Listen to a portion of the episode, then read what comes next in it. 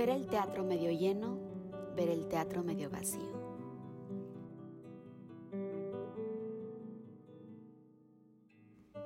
Volté al respaldo de la silla para tomar mi bolsa y esta ya no estaba ahí. Me la habían robado. Me levanté rápidamente de la mesa y salí a la calle para tratar de pensar qué podía hacer. Era una noche muy fría, vivía sola en Nueva York y en mi bolsa venía el resto del dinero que me quedaba, mi cámara, mi celular, las llaves de mi casa y mi tarjeta del metro. Cuando los policías subieron a la patrulla para irse, corrí y toqué en la ventanilla. Busqué su compasión, explicándoles que era una mujer sola, sin dinero, sin forma de regresar a mi casa, sin forma de comunicarme con nadie. ¿Cómo me podían ayudar? Cerrando la ventanilla mientras la patrulla avanzaba, escuché el más cruel Welcome to New York. En ese momento me sentí... Ah, en ese momento me senté en la banqueta y me solté a llorar. Nunca sabré qué hora era, pero era muy tarde. Minutos después pasó un taxi amarillo y desde la ventanilla el chofer, un hombre de la India, me preguntó qué me pasaba. Le dije entre lágrimas que no tenía cómo regresar a mi casa y que me habían robado todo. El hombre amablemente me dijo que él me llevaría. Yo le agradecí, pero le advertí que ni siquiera en mi casa tenía dinero para pagarle. A él no le importó y me dejó subir al taxi. En el camino le platiqué todo lo que me había pasado. Me daba mucho coraje el robo, pero lo que más me dolía era mi cámara llena de recuerdos y la respuesta de los policías. Welcome to New York. El taxista me pasaba Kleenex por la pequeña ventana de acrílico que separa al conductor de la parte de atrás. Al llegar a la que entonces era mi casa, me bajé del taxi y le agradecí con todo mi corazón a ese ángel sin alas y con turbante. Antes de acelerar, me contestó con una gran sonrisa y con un acento que nunca olvidaré. Welcome to New York. Muchos años después, por fin la prueba de embarazo dio positiva. Mi corazón brincaba de felicidad. Paola, una de mis más grandes amigas de la vida, me había invitado a bailar para un evento suyo, el flamencotón. Me emocionaba tanto participar y ayudar a través de mi baile.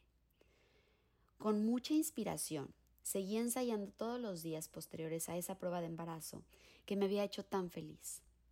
Un día antes de la función, perdí a mi bebé. Cancelé mi participación por indicaciones médicas y dije que tenía una tendonitis que no me permitía bailar, cuando en realidad lo que tenía era el corazón destrozado, hecho pedazos. Lloré como pocas veces lo había hecho en mi vida, y a veces el dolor era tan grande que llorar no bastaba. Me culpé, me culpé por mucho tiempo por haber bailado tanto esos días. Sentía que el flamenco había provocado esto. Odié el baile con toda mi alma. Gracias a Dios, un par de meses después, la prueba volvió a salir positiva. Mi bebé arcoíris, esa bebé que llegaba después de la tormenta, estaba en mi vientre. Guardé mis zapatos de baile bajo llave y me movía suavemente con mucho miedo. Cuando tenía casi cinco meses de embarazo, la misma amiga, Paola, me volvió a llamar. Me citó con un amigo suyo, Bernardo. Después de platicar un poco y reír mucho, dijeron las palabras que no quería escuchar en los próximos meses. Te queremos invitar a bailar al pop-up de Most Wanted, que serán tres días en San Hipólito.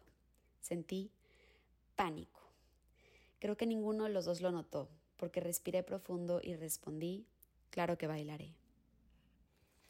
No había bailado en meses, Ningún vestido me cerraba y tenía terror en cada célula de mi cuerpo. La culpa de la pérdida anterior y el pavor de volverla a vivir me invadía. Pero Dios es muy claro cuando quiere. Dios me estaba invitando a bailar y lo estaba haciendo a través de la voz de la misma persona.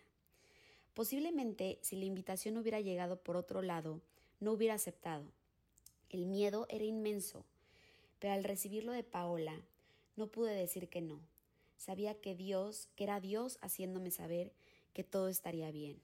Desempolvé mis zapatos y el 16 de septiembre de 2018, un día después de cumplir 30 años, ahí me encontraba, en San Hipólito, acompañada por parte de Flamenco a la Mexicana, enfundada en un vestido que había hecho express para la ocasión de Flamenca Jarocha.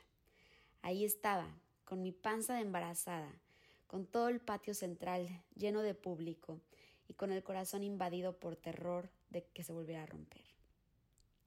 llegó el momento de dar esa función, que no era una más, era un enfrentamiento personal con mi miedo más grande, bailar. Subí las escaleras que dirigían al escenario y empecé. Siempre que bailo, envío toda mi energía, todo mi amor al público. Por primera vez en mi vida, bailé hacia adentro. Toda mi energía, todo mi amor, iban hacia ese pequeño ser que me había elegido como madre. La manera más clara y precisa de explicarle lo que siento al bailar era aprovechando ese momento donde ella, dentro de mí, sintió la fuerza del escenario, la pasión de su mamá, mientras que nuestros corazones latían al mismo compás dentro del mismo cuerpo. Al finalizar, abracé a mi gran amiga. Ella no sabía todo lo que estaba agradeciéndole en ese momento, y creo que no lo sabrá hasta que lea esto. Me ayudó a vencer uno de mis miedos más grandes, sin siquiera saberlo. Cuatro meses después de haber bailado sin parar en mis clases de flamenco y de zapatear hasta el noveno mes de embarazo, durante un parto maravilloso, nació mi bebé. Hoy, nuevamente estoy embarazada y no ha habido un solo día que no haya dejado de bailar. Y en ocasiones acompañada por mi pequeña bebé arcoíris, María.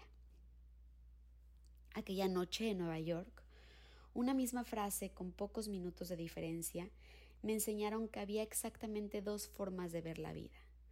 Una forma que me había asfixiado y otra que me llenó de aire. Uno decide con cuál de estas dos formas de ver la vida deseamos vivir, con culpa, con miedo o con agradecimiento, valentía y amor. Nunca sabré si el flamenco fue el culpable, si fue la razón que me generó ese dolor, el más grande que he sentido. Pero sí sé, estoy segura, que el flamenco fue la cura, fue la fuerza para vencer el miedo y fue la clave para entender que siempre tengo la opción de ver el teatro medio lleno o ver el teatro medio vacío.